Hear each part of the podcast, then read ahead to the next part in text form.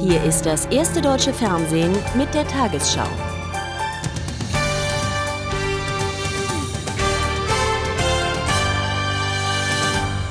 Guten Abend, meine Damen und Herren. Zum Auftakt seines Frankreich-Besuchs ist US-Präsident Bush in Paris mit seinem Amtskollegen Chirac zusammengekommen. Beide bekräftigten nach einem ersten Gespräch die transatlantische Allianz, vor allem im Kampf gegen den internationalen Terrorismus. Frankreich ist nach Deutschland und Russland die dritte Station der einwöchigen Europareise des amerikanischen Präsidenten. Morgen wollen Bush und Chirac in der Normandie der Opfer der Landung der Alliierten vor 58 Jahren gedenken. Ein Empfang im Élysée-Palast ist eine beeindruckende Kulisse, selbst für den Präsidenten der einzigen Supermacht. Frankreich gilt in Amerika als verlässlicher, aber manchmal schwieriger Partner. Im wichtigsten Punkt jedoch ließen die beiden Staatschefs keine Differenzen nach außen dringen beim Kampf gegen den Terrorismus. Es ist immer eine Freude, mit Jacques Chirac zu sprechen, so Präsident Bush. Er sagt einem immer glasklar seine Meinung. It's not hard to figure out where he stands on issues. Diesem Ruf wurde der französische Präsident denn auch gerecht. Er versicherte Bush zunächst der französischen Solidarität und kritisierte dann, dass die USA den Kyoto-Vertrag über den Umweltschutz nicht unterschrieben haben. Euh, Wir haben natürlich auch über unsere Differenzen gesprochen, vor allem im Bereich des Handels. Und ich erwähne hier vor allem die europäische Kritik an den gerade beschlossenen amerikanischen Agrarsubventionen. Bei so viel Deutlichkeit des Staatschefs war der Druck von der Straße weg. Die wenigen Demonstrationen verliefen friedlich und hielten sich in Grenzen. Präsident Bush besucht ein Land, das nächsten Monat wichtige Parlamentswahlen vor sich hat und deshalb im Übergang begriffen ist. Das Selbstbewusstsein Frankreichs im Umgang mit Amerika ist davon allerdings nicht beeinträchtigt. Punkt für Punkt zählte Jacques Chirac alle Themen auf, bei denen es Meinungsverschiedenheiten zwischen den beiden Ländern gibt. Freundlich in der Form, aber deutlich im Inhalt. Präsident Bush wiederum signalisierte, dass er sich eng mit seinen Alliierten abstimmen will. Im Kaschmir-Konflikt hat US-Präsident Bush Pakistan aufgefordert, härter gegen Terroristen vorzugehen. Präsident Musharraf müsse seine Zusagen einhalten und Verletzungen der Trennungslinie zwischen Indien und Pakistan stoppen, sagte Bush in Paris. Der amerikanische Präsident zeigte sich besorgt über die Fortsetzung der pakistanischen Raketentests. In Pakistan gingen Demonstranten heute auf die Straße, um gegen die Politik Indiens zu protestieren anti-indische Demonstration in Islamabad. Vajpayee ist ein Hund, skandieren ein paar Demonstranten. Einige hundert Menschen gingen am Abend in der pakistanischen Hauptstadt auf die Straße. Das Szenario sah am Anfang zwar bedrohlich aus, doch die Kundgebung verlief relativ geordnet. Es war die erste öffentliche Anti-Indien-Demonstration in Pakistan seit Beginn der jüngsten Krise. Auch in der südpakistanischen Stadt Karachi wurde gegen Indiens Kriegspläne demonstriert. Kaschmir darf nicht ein Teil Indiens bleiben, sagt der Mann. Die internationale Gemeinschaft sollte die Verantwortung übernehmen für ein Referendum in Kaschmir. Die Menschen dort sollen selber über ihr Schicksal bestimmen. Ungeachtet der momentanen Spannungen führte die pakistanische Armee am Morgen erneut einen Raketentest durch, angeblich erfolgreich. Aus Regierungskreisen hieß es heute überraschend, man sei sofort bereit für direkte Gespräche mit Indien. Wegen der latenten Kriegsgefahr fliehen täglich hunderte Kaschmiris aus der umstrittenen Region. Obwohl die Führung in Islamabad momentan mit den Säbeln rasselt, ist den meisten Pakistanern hier offenbar schon lange klar, mit einem erneuten Krieg um Kaschmir kann man zwar den Erzfeind Indien militärisch provozieren, eine Lösung des Konfliktes bedeutet das aber auch nicht.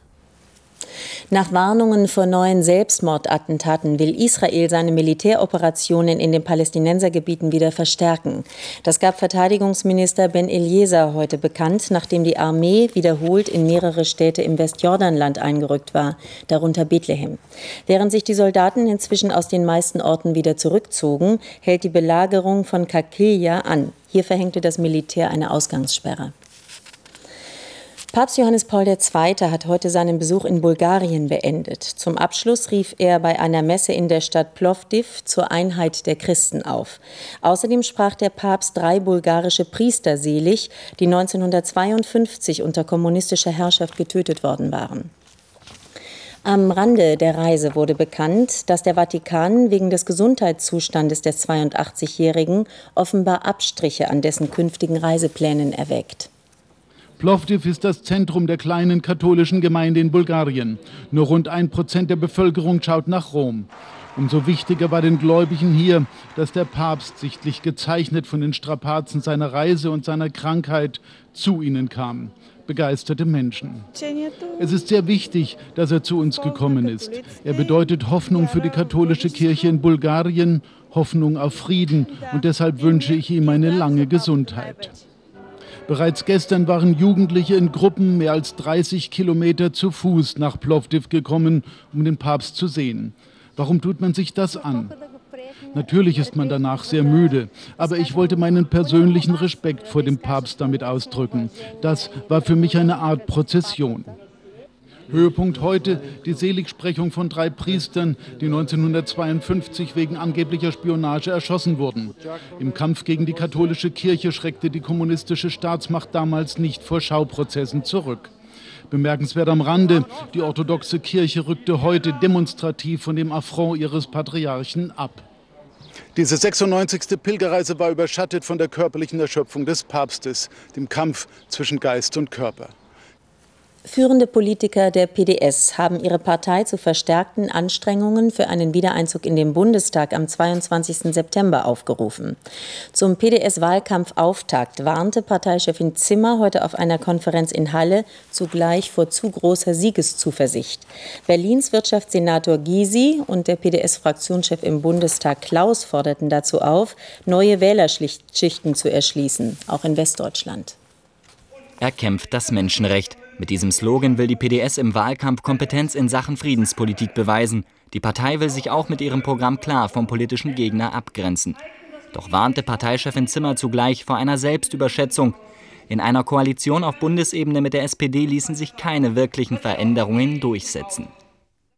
Von uns kann und muss erwartet werden, dass wir die Lügen nicht mitmachen, dass wir die Dinge klar benennen und nicht drum herum reden.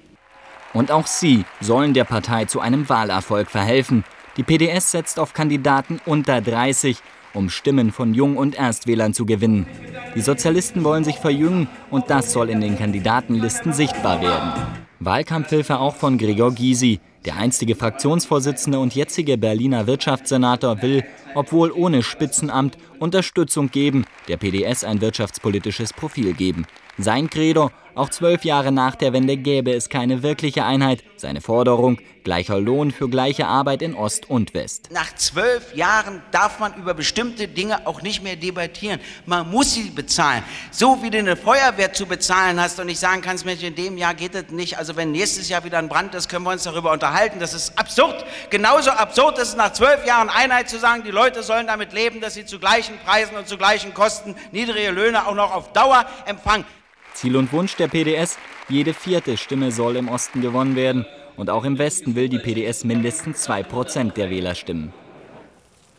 In der Gedenkstätte Deutsche Teilung Marienborn ist heute eine Sonderausstellung zu den Zwangsaussiedlungen im ehemaligen DDR-Grenzgebiet eröffnet worden. Mehr als 10.000 Menschen mussten bis 1989 ihre grenznahen Heimatorte verlassen. Großer Zulauf an der früheren Grenzübergangsstelle Marienborn bei der Gedenkveranstaltung, die an die Zwangsaussiedlung tausender DDR-Bürger ab 1952 erinnert. Rückblick. In den 50er Jahren tobt der Kalte Krieg. Die SED-Führung beschließt, an der Demarkationslinie zwischen Ost und West eine fünf Kilometer breite Grenzzone einzurichten. Politisch unzuverlässige Bürger wären zu Tausenden zwangsausgesiedelt und zur Umsiedlung ins Landesinnere gezwungen. Name der Aktion Ungeziefer. In einer Sonderausstellung stellt die Gedenkstelle Deutsche Teilung sechs Einzelschicksale vor. Beispiel Brigitte Nietz. Sie musste mit ihren Eltern innerhalb von sechs Stunden den grenznahen elterlichen Betrieb und ihr Haus in Eubesfelde räumen. Ich habe jedenfalls dieses Grundstück äh, praktisch verkaufen müssen, weil ich äh, zu dem Zeitpunkt, das war 26 Jahre nach der Zwangsaussiedlung, nicht mehr in der Lage war, solchen Attackenaufstand zu halten. Denn irgendwo hat jeder Mensch auch seine Grenze in der Leidensfähigkeit. Für die Rückübertragung des Zweifamilienhauses und des Lebensmittelgroßhandels kämpfte Brigitte Nietz mehrere Jahre vergeblich. 12.000 Menschen, die als regimekritisch eingestuft wurden, waren von den Deportationsaktionen der DDR-Führung betroffen. Der Vorsitzende der CDU-Wertekommission Böhr hat drastische Einschnitte beim Kindergeld für Eltern gefordert, die ihren Erziehungspflichten nicht nachkämen. Wenn Kinder wiederholt Straftaten begingen oder mehrfach den Unterricht schwänzten, müsse das Kindergeld gestrichen werden, so Böhr zur Bild am Sonntag. Bundesfamilienministerin Bergmann nannte den Vorschlag absurd. Das Kindergeld diene der Sicherung des Unterhaltes. In Darmstadt sind die Sieger des diesjährigen Jugendforscht-Wettbewerbs ausgezeichnet worden. Den ersten Preis im Fachgebiet Arbeitswelt übergab Bundespräsident Rau an drei Schüler aus dem Saarland. Sie hatten ein neues Belüftungssystem für Tunnelröhren entwickelt, das auch bei einem Brand intakt bleiben soll. Zum Finale waren 213 junge Wissenschaftler angetreten und hatten sich mit 112 Projekten der Jury gestellt. Die gestern vor der Küste Taiwans verunglückte Boeing 747 ist bereits in der Luft auseinandergebrochen. Die Maschine sei aus einer Höhe von rund neun Kilometern ins Meer gestürzt, teilten die Behörden mit. Wie es dazu kam, ist nach wie vor unklar. Vier weitere Jumbo-Jets der taiwanischen Fluggesellschaft China Airlines wurden vorsichtshalber zunächst aus dem Verkehr gezogen. Bislang wurden etwa 80 Leichen geborgen. Es gibt praktisch keine Hoffnung, noch Überlebende zu finden. An Bord der Maschine waren 225 Menschen. Nach Angaben der Fluggesellschaft deutet das Fehlen eines Notrufs darauf hin, dass technische Probleme unwahrscheinlich sind. Der Pilot hätte dann noch Zeit gehabt, einen Notruf zu senden. Hinweise auf die Absturzursache sollen die Flugschreiber geben. Die Suchmannschaften haben bereits Signale aufgefangen. Im Bundesstaat Oklahoma ist eine Autobahnbrücke über den Arkansas-Fluss eingestürzt. Mindestens zwölf Menschen sollen dabei getötet worden sein. Mehrere Fahrzeuge stürzten ins Wasser. Ein Lastkran hatte zuvor einen der Pfeiler der 30 Meter hohen Brücke gerammt und einen etwa 150 Meter langen Abschnitt zum Einstürzen gebracht. Zum Zeitpunkt des Unfalls herrschte ein Sturm. Enttäuschung nach dem Grand Prix. Die deutsche Favoritin Corinna May belegte nur den 21. Platz und will in Zukunft nicht mehr an dem Schlagerfestival teilnehmen. Überraschende Siegerin im estnischen Tallinn ist Mary Ann aus Lettland geworden. Grand Prix-Märchen ohne Happy End für Deutschland. Aber erstmal singt mit der Startnummer 18 die Frau, die dem Wortsinn nach ohne Musik nicht leben kann.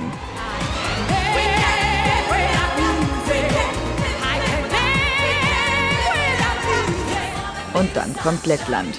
Marianne überzeugt besonders optisch mit einem originellen Grand Prix Striptease.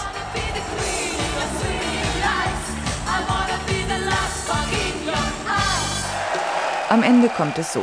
Estland hat der Welt gezeigt, dass ein kleines Land die größte Show machen kann.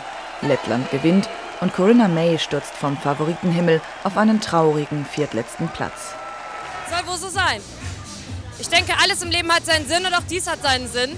Ich denke, meine Bestimmung liegt einfach irgendwo anders. Wahrscheinlich eher im einfach nur auf der Bühne stehen und singen, als ähm, viel PR für mich zu machen. Ich denke, ich muss einfach als Sängerin überzeugen. Zerplatzte Träume, aber noch einmal Keep Smiling. Zum letzten Mal PR-Rummel als Abgesang auf der Party nach der Show. Und so tanzen Sieger. Also nächstes Jahr in Riga, Goodbye Tallinn. Beim Internationalen Filmfestival von Cannes hat am Abend die Preisverleihung begonnen. Gewinner der Goldenen Palme ist der Regisseur Roman Polanski für seinen Film Der Pianist. Der Film schildert das Überleben eines jüdischen Musikers im Warschauer Ghetto. David Coulthard hat beim Großen Preis von Monaco den ersten Sieg der Formel-1-Saison für McLaren Mercedes eingefahren. Der Schotte war nach dem Start in Führung gegangen und konnte seine Spitzenposition bis ins Ziel verteidigen. Ferrari-Pilot Michael Schumacher musste mit Rang 2 vorlieb nehmen. Dritter wurde sein Bruder Ralf im Williams BMW. David Coulthard heißt der Gewinner beim siebten Rennen der Saison in Monaco. Er, der erste Nicht-Schuhmacher in diesem Jahr, der ein Formel-1-Rennen gewinnen konnte. Die Durststrecke der Silberpfeile also endlich beendet. Der Schotte legte den Grundstein für den Sieg bereits am Start. Juan Pablo Montoya, der Trainingsschnellste, ohne Chance gegen den McLaren Mercedes. David Coulthard auf Siegeskurs. Zum Glück blieben alle Fahrer, die in die vielen Unfälle verwickelt waren, unverletzt. Felipe Massa im Sauber ebenso wie der Japaner Sato im Jordan. Am Schluss wurde es zwar noch einmal eng für David Coulter, denn Michael Schumacher kam näher an ihn heran. Aber er gewann. Schumacher nun mit 33 Punkten Vorsprung vor seinem Bruder Ralf und Juan Pablo Montoya in der Weltmeisterschaftswertung. Also auch für den Weltmeister ein Grund zu feiern. Beeindruckend aber der Sieg des Schotten David Coulthard im Fürstentum in Monaco. Der Thüringer Jens Heppner hat auch auf der 14. Etappe des Giro d'Italia sein rosa Trikot verteidigt. Der 37-Jährige führt nun in der Gesamtwertung mit 48 Sekunden Vorsprung vor dem Australier Cadel Evans. Das Zeitfahren heute bei Ancona gewann der ehemalige Lance Armstrong-Helfer Tyler Hamilton aus den USA. Und nun die Wettervorhersage für morgen, Montag, den 27. Mai. Die neue Woche startet in Deutschland durchwachsen. Von den Alpen kommen dichte Wolken auf uns zu. Weitgehend wolkenfrei ist der Himmel über Ostfrankreich und Dänemark. Aber auch in Osteuropa gibt es viel Sonnenschein. Allerdings ist es dort kühl. Unter Moskau beispielsweise heute Nacht Frost. Die restlichen Wolken verlassen in der Nacht den Osten. Gleichzeitig ziehen neue Wolken an die Weser. Morgen Vormittag regnet es in Baden-Württemberg. Gegen Mittag erreicht der Regen die Pfalz und Hessen. Am Nachmittag regnet es in Westfalen, Bayern, Sachsen und Thüringen. Im Osten entladen sich gebietsweise Gewitter. Der Wind wird schwach. Im Westen kommt er aus Süd, sonst kommt er aus unterschiedlichen Richtungen. Heute Nacht liegen die Temperaturen zwischen 12 Grad im Breisgau und 7 Grad am Alpenrand und im Vogtland. Am Tag 15 Grad bei Regen im Südwesten und 21 Grad an Elbe und Havel. An den Alpen nur 14 bis 12 Grad. Die Aussichten.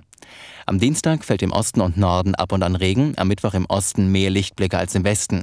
Am Donnerstag im Süden sonnige Momente, in der Mitte und im Norden gelegentlich Schauer bei 15 Grad im Nordwesten und 21 Grad im Süden.